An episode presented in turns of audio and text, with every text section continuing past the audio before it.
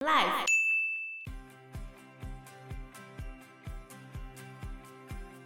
他们的主食是面包跟啤酒，而且他们面包在磨成面粉的时候，有一个很特别的地方，因为他们会用那个石头来去磨那个面包，烤完之后吃的时候，有时候里面会有带一些石头的粉末，哦，所以埃及的每一个人牙齿都不好。Hello，大家好，我是 Joe，我是 Fana，我是 Anna。那有比较正常一点神话吗？就是刚刚前面不是有讲到拉它底下有那个原始之丘吗？嗯，它其实是跟那个金字塔的那个样貌很像。这个石头有被称为奔奔石，或者叫本本石。奔就是奔跑的奔，本就是书本的本，就是翻译的关系啊，奔奔或本本。因为它是原始之丘嘛，所以它被当成圣石。它就被供奉在太阳最刚开始照射到的位置。那些博物馆、展览馆的时候，就会展览那个奔奔石，看起来的样子就跟金字塔很像啊。金字塔顶端的石头就被叫做本本尖，而且那个本 B E N 这个字，有人说这块石头是太阳的精子，它也被视为是金字塔的原型。金字塔就是根据。刚刚讲这个原始之丘奔奔石的那个样貌，而建造出来的。他们很喜欢用金子这个概念哦。对啊，很奇怪，其他地方没有特别看到。可是你看，像那个赛特跟荷鲁斯大战，也会牵扯到这个。他们的神话系统应该是父系社会为主吧？这样讲的话，希罗多德去埃及的时候，他看到了一些东西。跟现在观念会觉得落差蛮大的。希罗多德他是历史之父，第一个在历史书写上面把神从里面拉掉，专门去写人做了什么事情的人。而且他特别喜欢埃及文化，他还亲自去埃及考察。只是他当时候考察的东西很多都是稗官野史。我们现在的历史书写上面都会想办法去看。这个东西写作的是对还是不对？哦，比如说我们历史有一个原则叫做孤证不立，只有一本书可以当证据的，那它就不能当成是一个绝对的真理，因为只有这本书说过这件事情嘛。可是诶，希罗多德当时候并没有一个严谨的历史工具，所以他基本上听到什么看到什么，随他喜欢就写下去。留下了非常多奇葩的故事，然后这些故事到底是真的还是假的呢？就是也有别的历史学家觉得希罗多德都在乱写，但是也有一些历史学家认为希罗多德其实也有写出同样一件事情的不同说法，所以代表他也是有去考证的。但是也蛮多人说他针对埃及的写法比较偏拜官野史就对了，就听到什么写什么啊。嗯比较像旅游见闻，路人跟他讲什么他就写什么。我们举个例子来啊，所以像你刚刚说他们是不是父系社会？可是像他这边就有写到说，埃及是个所有事物跟常态相反的国家。举例来说，像他们在市场买卖的都是妇女，然后男生是坐在家里织布的。哈，真的啊？就很奇怪。他说古埃及你在大街上做买卖抛头露面是女生。有男生是在家织布的，女主外男主内，我觉得很合理呀、啊。为什么？你，你去百货公司的柜姐都是女生，好不好？是这样吗？男生没有人要。可是你去市场，臭宅是这样吗？可是这还算父系社会吗？就不知道。可是你现在你在中国，中国会出去买卖的不是都是男生吗？那、嗯、女生一般都要在家里啊。你想到织布应该都是女生吧？可是埃及是男生，很奇怪吧？嗯，而且他们古埃及的妇女挑东西的时候是用类似扁担的那种东西，是、哦，就一个竹竿，然后用肩膀来挑东西。可是男生是用头顶的。可是你现在看到很多非洲国家，基本上都是女生用头顶，刚好颠倒过来。对，就很奇怪。可能是他记录错误啊，也不知道啊，就是这是希罗多德写的。然后还有说，像。女生必须要抚养双亲，可是男生可以选择。要不要养。女生有抚养双亲的义务，男生可以选。还有埃及人吃东西的时候会在街上，会在路上吃东西，可是大小便就在家里，因为不体面的事情要秘密的做，不会像印度人。这是在说印度人不体面吗？我觉得不同的地方，他们的文化就不一样，哦、不一样，所以他们是有厕所的，有。然后他们妇女小便的时候是站着的，男生小便的时候是蹲着的。确定没有记录错吗？可是这个的确有记录下来，然后还有一些日本的学者，他有针对古埃及人小便的姿势的观察，有去做出解释。他认为就是这是跟宗教有关，因为埃及男人站着小便的时候会露出他的性器官，这样对神不尊重，所以改成用蹲的，才不会露出性器官。但女生站着小便的时候没关系。因为身体结构不同，你即使站着小便，你的小便也不会往前喷，就应该是会往后喷的，并不会有所失礼，就对了。所以女生是站着小便的，不是往前喷吗？我来摘，他就这样写，这希罗多德讲下面句话讲哎哦，很粗鄙吧？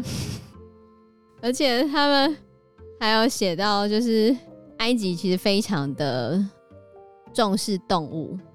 他的很多动物都被视为是圣兽，其实跟他的宗教有关。因为看很多神，要么就是老鹰的脸，要么就是狮子的脸，要么就猫的脸，要么就狒狒的脸，或者是狗的脸。嗯，那个什么阿努比斯，反正说各种动物都可能被视为是圣兽，所以很多动物可能都是某一个宗教的侍者，或者是凡间的代言人。所以他们如果不小心杀掉那些动物的话，会被罚钱。会被罚钱，对。然后你如果故意杀掉圣兽，像你故意杀掉老鹰，像荷鲁斯，他的长相就是老鹰嘛，你就会被判死刑哦、喔。应该没有人会想要故意杀到老鹰吧？打猎啊，因为打猎的时候猎到老鹰的话，所以埃及人大多数是吃素的。从他们木乃伊的考古研究来看，他们大多数人都是吃素为主，不太吃肉。应该蛮瘦的吧？对啊，古埃及人穷人大部分都吃两餐而已，早餐跟下午餐，不吃晚餐。极速传说，超极素，有钱人才吃肉啦。可是他们最有趣的一个东西是吃什么？你知道吗？什么？他会吃刺猬。刺猬？对。刺猬有肉吗？把刺拔掉就是肉啊。但是它很小只哎。对啊，他们会用泥土。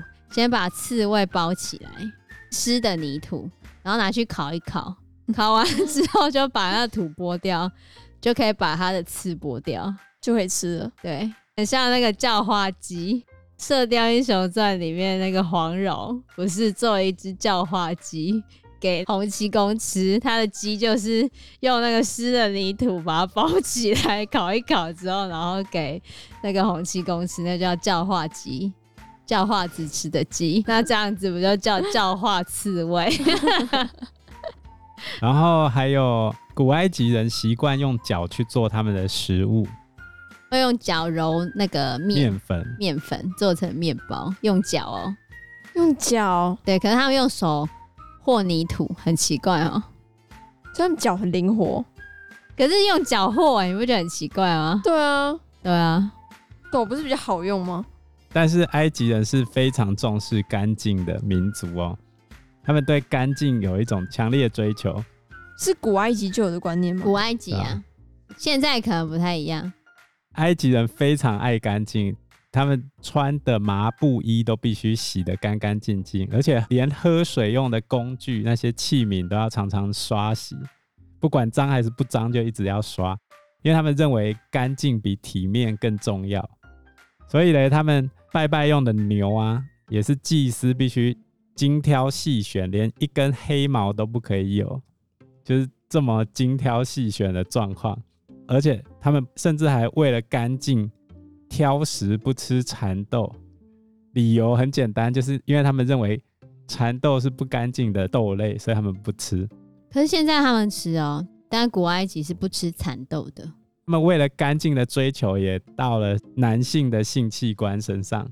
古埃及就会进行割礼了。怎样的割礼？割包皮啊！哦，对，他们壁画上面都有记载，壁画也有画哦。有画他们怎么割吗？对啊，就切一圈那个包皮环切术。不会很痛吗？那时候有麻醉吗？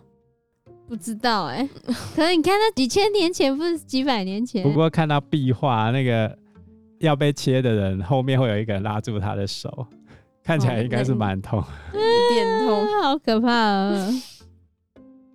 而且他们也觉得猪是不干净的，所以他们也不吃猪。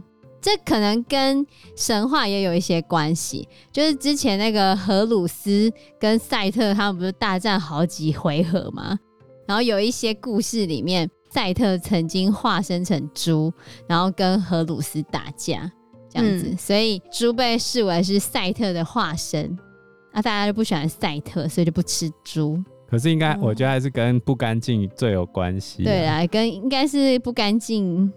你知道他们对干净的执着，连内部都要干净哦。他们每个月都会服用泻药，甚至呕吐灌肠。来让自己变干净。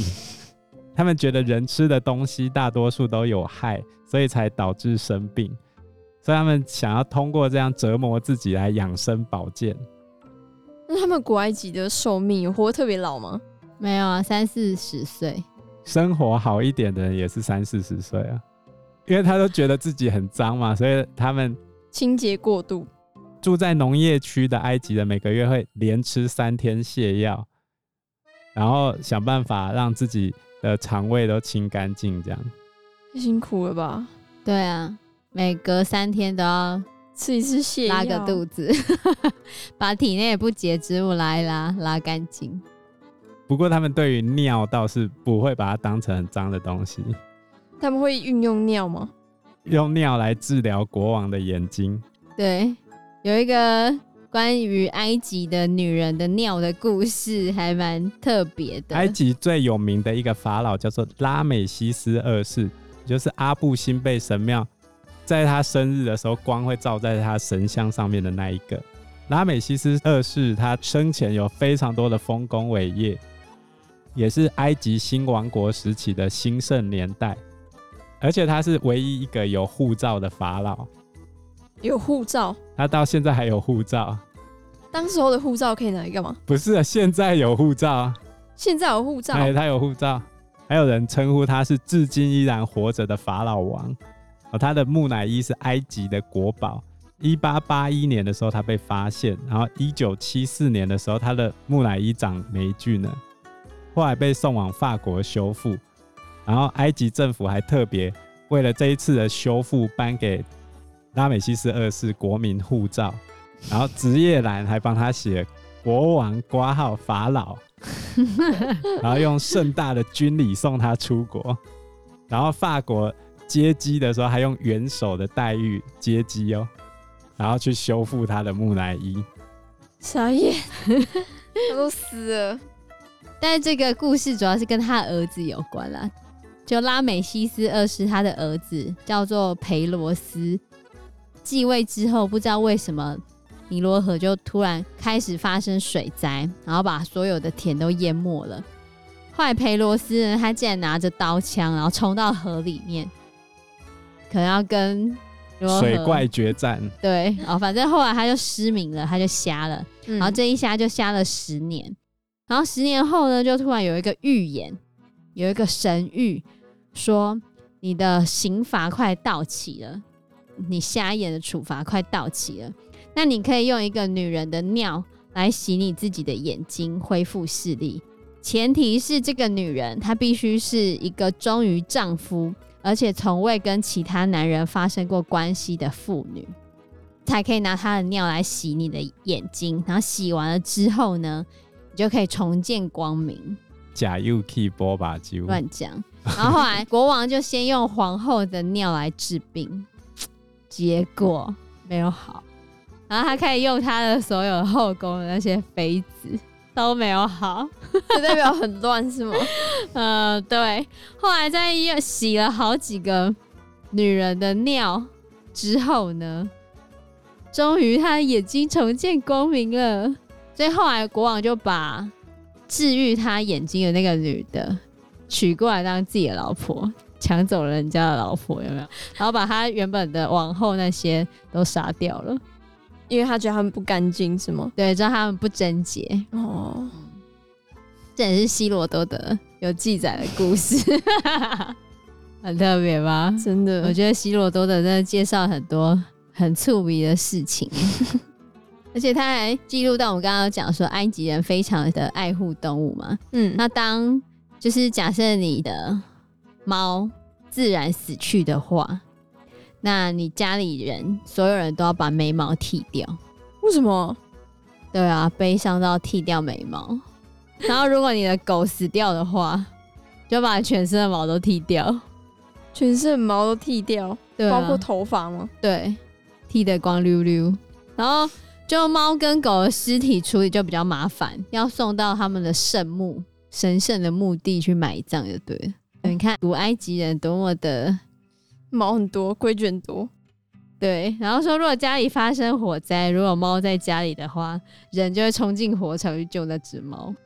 这么重视动物喔？对啊，所以他们主要是吃小麦跟大麦为主啊，也很少吃鱼哦。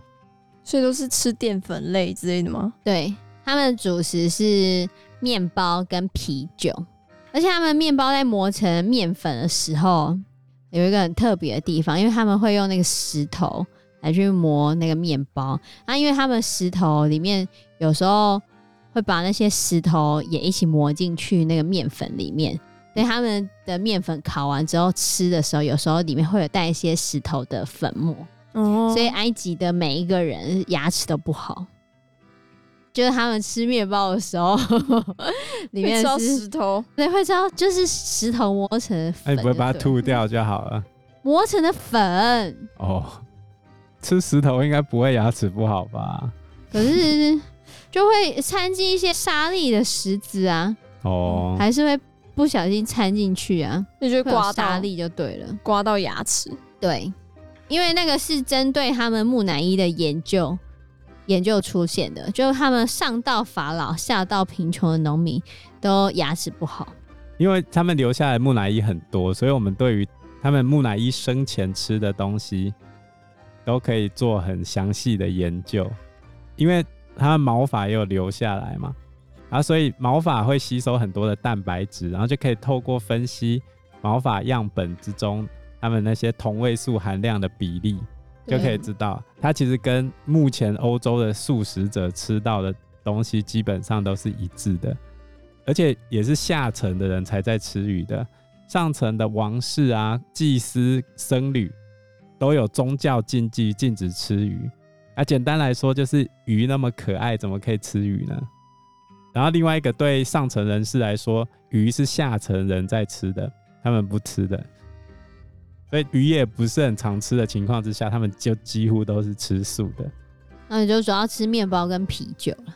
埃及的极速传说，古埃及，古埃及，而且他们啤酒其实跟现在的啤酒不太一样。对，他们啤酒就是很浓稠，而且会浑浊，里面有一些固体的物质。就他们应该是用他们吃剩的面包发酵做成的啤酒。很像我们现在的粥吧？歪呀，啤酒歪。对，而且他们后来还会出现专门酿酒的面包，所以考古学家就叫这种面包叫做啤酒面包。这个面包必须要充分的发酵，然后稍微烘烤过，避免杀死酵母菌。然后接下来酿酒者再用筛子把它弄成碎片，然后在水缸里用水泡着，然后等它发酵。它的味道有点令人作呕，就应该不是很好喝啦。狗狗的啤酒，对，狗狗的啤酒很像魔。现在还有人在做这个吗？没有，那是古代埃及，因为他们尼罗河的河水其实不太适合喝啦。古代人为什么都喝酒？比如说葡萄酒啊，或者是谷物酒、啤酒这些，为什么都要喝酒？因为他们不能确定那个水喝下去不会死人。那他没有杀菌系统，你不知道那个河水干不干净啊？但是他们没有想办法制作一个可以杀菌，那时候要怎么杀菌？其实煮沸就可以了。嗯，可是他们没有这个概念。所以他们主要都喝啤酒。有钱人就可以喝葡萄酒，对，然后葡萄酒都是直接人工采，用脚采。嗯、在那个古埃及壁画，他们会有一个就是。像脸盆也不是脸盆啦，反正就是会有人进去那个地方，然后就一堆葡萄啊，他就在里面采采采，然后那个葡萄汁就会从旁边流出来，这样子。哇，壁画上面都是有记载的，有画到这个部分。大家有钱人才可以喝葡萄酒，平常的普通人就是喝我们刚刚讲的那个很像梅的啤酒。不过如果你去帮忙造。金字塔的话，就有肉可以吃哦。有肉可以吃。研究人员发现，造金字塔的工人每天都能够吃到牛肉，那还不错哦。在吉萨金字塔的工人村就有发现，你如果去帮忙搭建金字塔的话，还可以吃到肉。但盖金字塔应该很辛苦吧？对啊，当然。所以埃及金字塔是很多很多吗？很多，非常多。对。就是你留到现在的话，大概有一百多个，就真正有记录下来的。但我们还不确定到底是怎么盖的。嗯，对啊，应该是外星人盖的吧？有外星人盖啊，那么多外星人啊。因为时间关系，我们这一集节目就到这边喽。谢谢大家，谢谢大家，谢谢大家，拜拜，拜拜，拜拜。